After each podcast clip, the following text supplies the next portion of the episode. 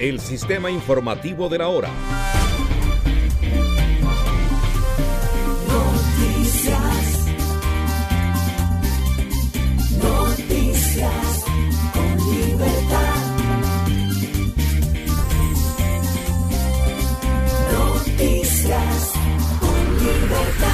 La misión de observación electoral MOE, que presentó las primeras advertencias sobre la cantidad de mesas en cero, también halló inconsistencias en la transmisión de resultados de 14 departamentos que afectaron a 17 listas a la Cámara de Representantes. Son ampliamente conocidas las anomalías que hubo en el proceso de preconteo de votos de las elecciones legislativas y de consultas presidenciales del pasado 13 de marzo.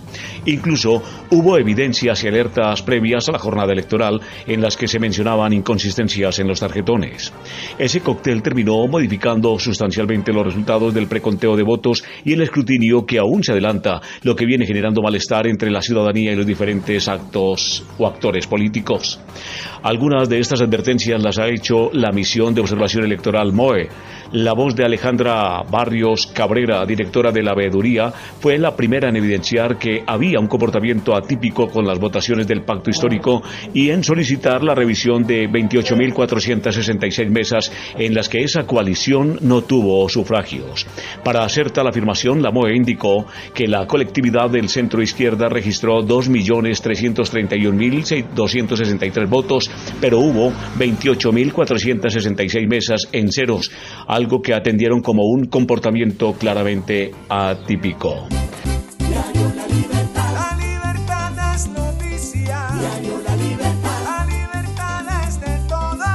El periódico con la mayor aceptación de la región Caribe.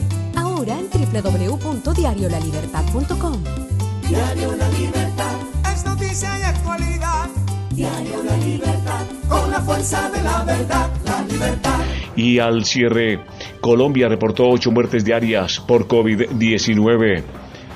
Este martes 5 de abril, el Ministerio de Salud reportó 251 contagios nuevos de COVID-19 en Colombia, luego de analizar 26.750 pruebas, 10.324 de PCR y 16.426 de antígenos. Con estas cifras, el país acumula un total histórico de 6.086.484 contagios, mientras que la cifra de recuperados llegó a 5.919.709.